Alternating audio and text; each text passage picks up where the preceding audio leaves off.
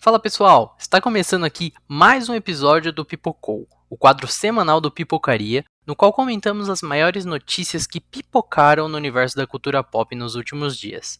Eu sou Leonardo Semidamori e mais uma vez estou na companhia aqui do Ítalo Marcos. Fala Ítalo. Fala Léo, fala meus pipoqueiros lindos. Aqui é o Ítalo Marcos e vamos lá mais uma vez falar das principais notícias dessa semana.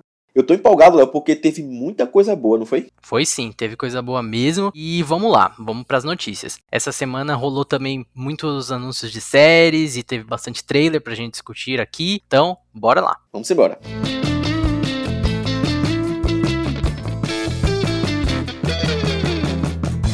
Começando com o reboot de Senhor e Senhora Smith da Amazon.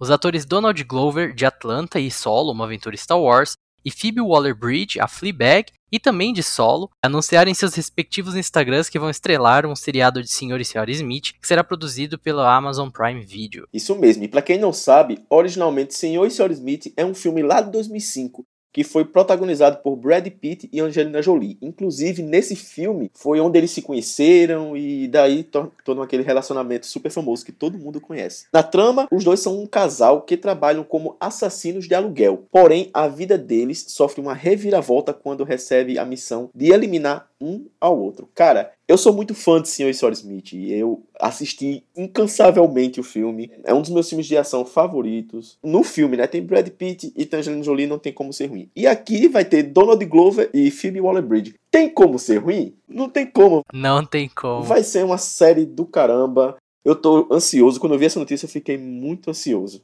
E tu, Léo, como é, como é que tá a tua expectativa? Você gosta de Sr. Smith? Olha, também gosto do filme, acho bem divertido e é o que você falou, cara. Essa dupla aí não poderia ter sido melhor escolhida. Donald Glover aí é um puta de um ator. Ele é uma das poucas coisas que salvam, não diria salva, né? Porque o filme é meio sem salvação, mas que trazem alguma coisa boa aí para solo, né? E a Phoebe Waller-Bridge também, que ela dubla lá aquele robô, que também é bem engraçado. E ela faz a Fleabag, que se não assistiu Fleabag, assista. Eu diria que a Phoebe Waller-Bridge é uma das atrizes mais engraçadas da geração. Ela é extremamente boa, ela é muito boa mesmo. Será que nesse filme ela vai quebrar a quarta parede como ela quebra em Fleabag? Nessa série, no caso, desculpa. Olha, não sei, hein? Vamos ver, mas seria uma boa realmente. Com certeza. Ia ser uma referência sensacional. Bom, é isso. Vamos ver aí como vai ser essa série. Eu tô bem empolgado. A previsão de estreia de Senhor e Senhora Smith é para 2022. E olha só, a Netflix anunciou uma série sobre uma das personagens mais icônicas de A Família Adams, a Vandinha. O seriado, que será intitulado Wednesday, que é o nome original da Vandinha nos Estados Unidos e que significa quarta-feira, vai ser comandado por ninguém mais, ninguém menos que Tim Burton. Isso mesmo, o diretor de filmes como Edward Monte Tesoura, A Noiva Cadáver, entre muitos outros. Junto com o anúncio, eles também divulgaram o post oficial da série, que você pode conferir no link da notícia que está aqui na descrição do episódio. Vale lembrar também que a série será o primeiro projeto de Tim Burton para televisão, no caso, para o streaming. E aí, Léo, como é que é a família Adams para tua vivência? Você gostou dessa novidade, de ser dirigido por Tim Burton? Conta aí pra gente. Cara, eu gostei, né? Família Adams faz todo o estilo do Tim Burton, né? Desde que começaram os primeiros rumores que teria uma série de Família Adams dirigida por ele, eu já fiquei atento. Gosto bastante também dos filmes, né? Aqueles filmes são bem legais. E, cara, não assisti a série antiga, admito, mas gosto bastante dos filmes. O melhor personagem que tem, na minha opinião, é a Vandinha.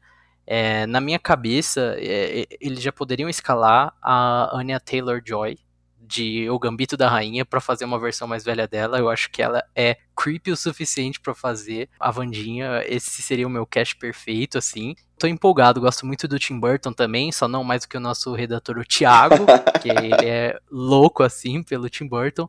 Mas gosto muito dele também, dos filmes dele, do estilo dele. A Família Adams, para mim, foi parte da minha infância. Eu confesso também que eu não assisti a série, mas assisti os filmes. Aquele primeiro filme é incrível como eu disse, fez parte da minha infância e eu fiquei muito feliz de ver que vão fazer uma série baseada na Vandinha, que concordo com você, é a melhor personagem. E é Tim Burton, velho. É a cara dele, é o estilo dele. Total. Promete ser muito legal e eu já tô muito ansioso. É isso aí, a estreia de Wednesday, né, ou Vandinha, né, a gente não sabe se vai traduzir ou não, está marcada para 2022, sem dia exato. A série vai contar aí com oito episódios e abordar os anos que a Vandinha passou na academia Nevermore, com destaque principalmente para suas tentativas de dominar as suas habilidades psíquicas, frustrar uma monstruosa onda de mortes que invadiu a sua cidade e resolver um mistério sobrenatural que envolveu seus pais há 25 anos. Então, fiquem de olho aí no site para mais novidades.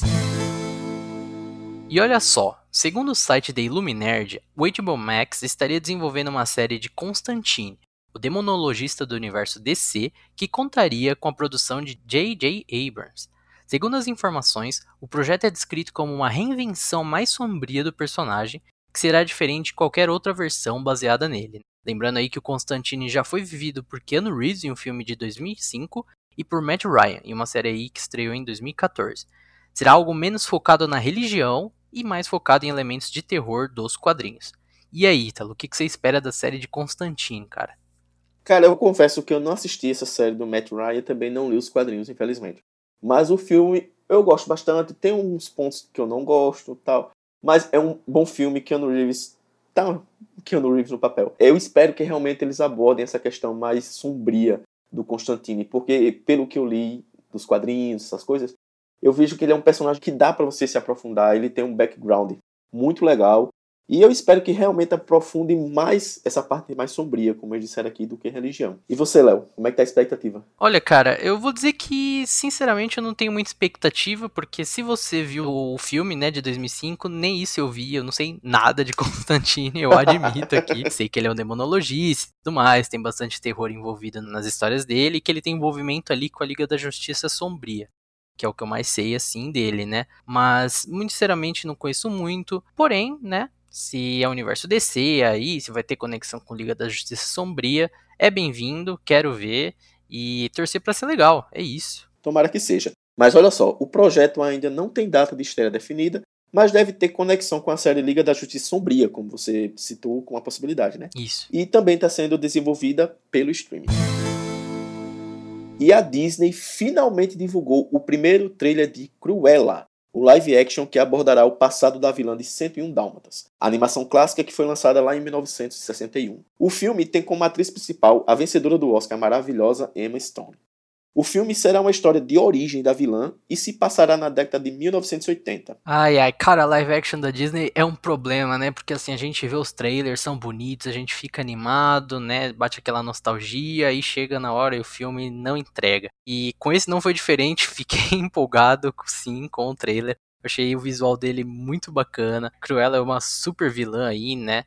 E a Emma Stone é uma puta de uma atriz, como você bem disse, maravilhosa. A gente já teve uma outra ótima atriz interpretando a Cruella, né, antigamente, que foi a Glenn Close eternizou, né, a personagem nos live actions. E agora a gente vai ver essa história aí de origem, uma Cruella mais jovem. Cara, pelo que eu vi ali do trailer, eu senti que talvez esse seja meio o Coringa mais recente do Joaquin Phoenix da Disney, porque vão tentar ali humanizar um personagem que é extremamente cruel, como o nome dela já diz, né? Porque afinal ela mata cães para fazer casacos, cachorrinhos, filhotes, cara, de dálmatas, isso aí é absurdo. E eles vão talvez querer trazer esse lado mais humano dela e mostrar como ela virou esse monstro aí que ela é, né? Gostei, o visual me pegou bastante. Até quem vai fazer, né, os figurinos do filme é a figurinista de Mad Max, que agora me foge o nome. Mas tá bem bonito e fiquei empolgado sim. E você, mano, o que, que você achou? Cara, eu vi o trailer minutos antes de gravar aqui. E não me passou pela minha cabeça essa questão dos live action da Disney e realmente agora me preocupa. que, que você falou agora e me, e me, deu esse insight. Mas o visual tá muito bonito. Emma Stone, pelo amor de Deus, Emma Stone, a mulher é uma puta de uma atriz, como você falou, é maravilhosa. Eu tô muito animado por ser ela, que ela é muito carismática. E eu achei ele um visual muito diferente de todos os filmes da Disney, é, pelo menos live action. É um visual mais dark, é um visual mais sombrio, mais, digamos, até assustador. E o figurino está muito bonito. As cores que está usando no filme todo, um preto com vermelho, tá muito bonito. A fotografia do filme aparenta ser muito bonita também. Então, uhum. eu tô na expectativa, mas, igual como você falou, com o pezinho atrás, vídeo histórico da Disney com live actions. Né?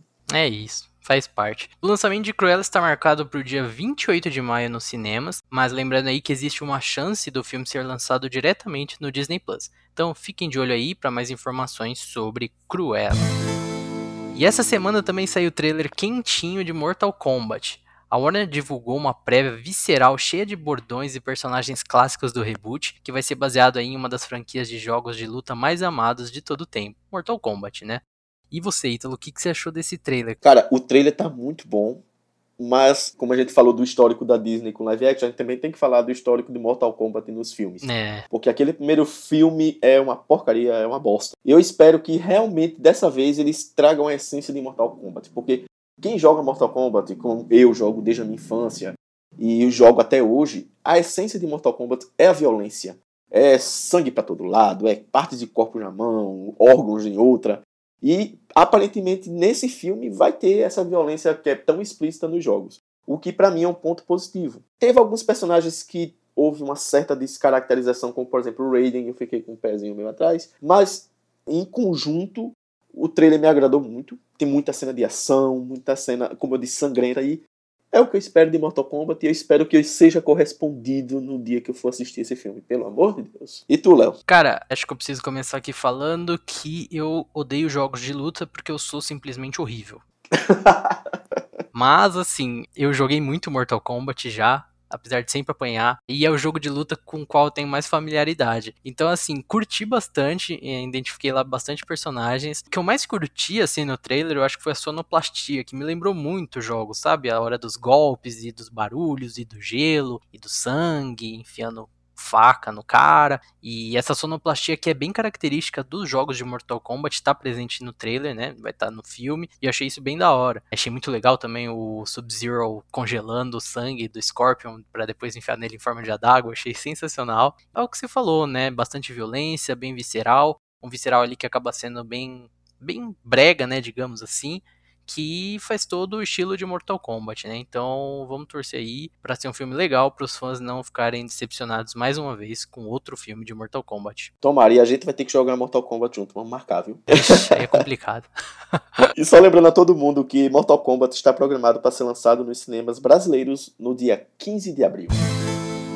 E pra gente fechar as notícias da semana, vamos falar do novíssimo trailer de quê? Snyder Cut, que foi divulgado no último domingo. Dentre os destaques da nova prévia estão o novo visual do Darkseid e, é claro, a primeira cena divulgada do Coringa de Jared Leto. E aí, Léo, o que você achou? Conta aí pra nós. Meu Deus, o, o Snyder não para, né? não para de ser coisa de Snyder Cut, né? Apesar que, assim, quatro horas de filme, você pode divulgar quantos trailers você quiser, que, cara, vai ter ainda muita coisa nova pra gente ver. Mas, assim, gostei do trailer, achei bacana. Mais uma vez deu pra ver, né?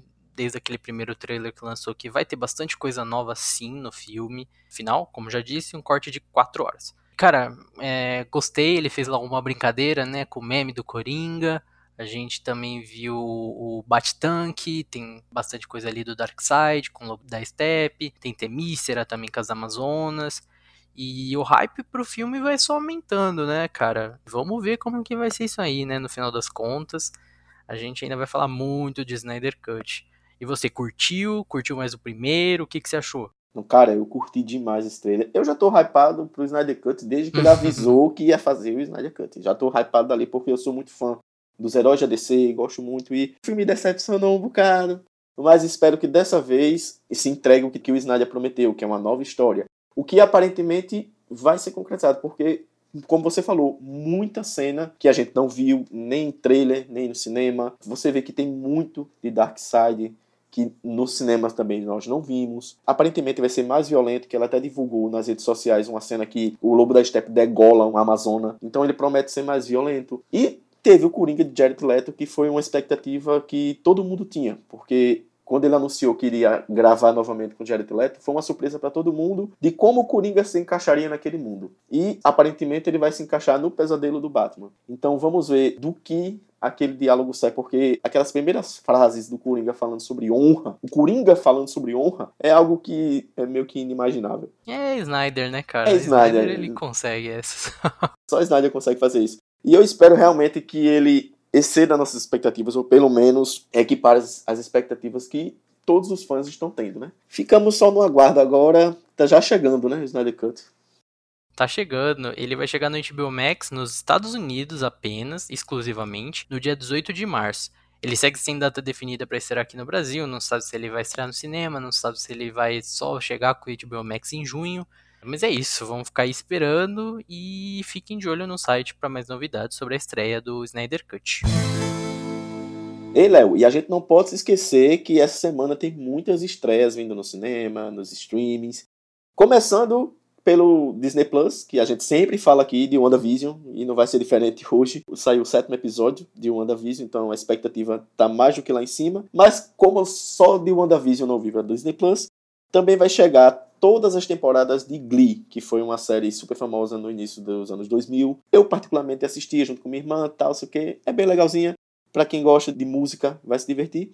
E também o filme Flora e Ulisses, um filme baseado no romance infantil de mesmo nome, que conta a história de uma garotinha e seu amigo Esquilo. Isso aí, saiu hoje também na Netflix o filme Eu Me Importo, que estrela na Rosamund Pike, de Garota Exemplar, e também tem no elenco Peter Dinklage, Diane West e Eiza Gonzalez. É um suspense, eu particularmente não sei muito sobre o filme, mas um suspensezinho aí com Rosamund Pike, de Garota Exemplar, à noite, na sexta, quem não gosta, né? Então fica aí a dica também. E lá na Amazon vai estrear a série Internato Las Cumbres. Essa série se passa em um internato próximo a um antigo mosteiro, situado nas montanhas e completamente isolado do mundo exterior. Os alunos, que são crianças rebeldes e difíceis, vivem sobre a rígida disciplina da escola, que irá prepará-los para a reintegração na sociedade. A floresta que circunda o internato é o lar de lendas antigas e ameaças atemporais, que atingem os alunos enquanto eles vivem aventuras emocionantes e aterrorizantes. Eu particularmente desconhecia essa série, quando vi agora, li o resumo.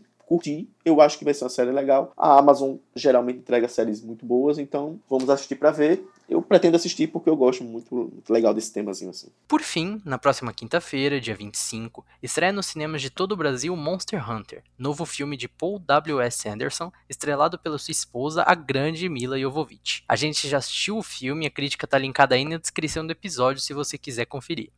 Alguns cinemas estão fazendo sessões especiais de pré-estreia desse filme desde ontem, dia 18 mas como o lançamento oficial é só dia 25, a gente aconselha que você verifique a, pro a programação na sua cidade, beleza? E lembrando, olha só, galera, se for pro cinema, tome os devidos cuidados. Use máscara, passe álcool em gel e respeite todos os protocolos de segurança, beleza? Porque, ó, a pandemia não acabou.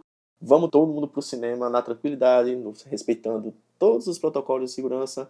E usem máscara, pelo amor de Deus. Bom, e essas foram as principais notícias da semana. Não se esqueçam de comentar com a gente o que vocês estão achando do Pipocou em todas as nossas redes sociais, do Pipocas Clube, do Pipocaria. A gente está esperando o feedback de vocês. É isso aí. Lembrando que todas as notícias que nós falamos aqui, elas estão linkadas na descrição do episódio. E que vocês podem conferir não só essas, mas todas as novidades e projetos do Pipocas Clube e pipocasclube.com.br. Lá você encontra todos os nossos perfis nas principais redes sociais, além do nosso canal no YouTube e, é claro, o Pipocaria. Bom, então muito obrigado pela audiência de todos vocês e até a próxima semana, galera.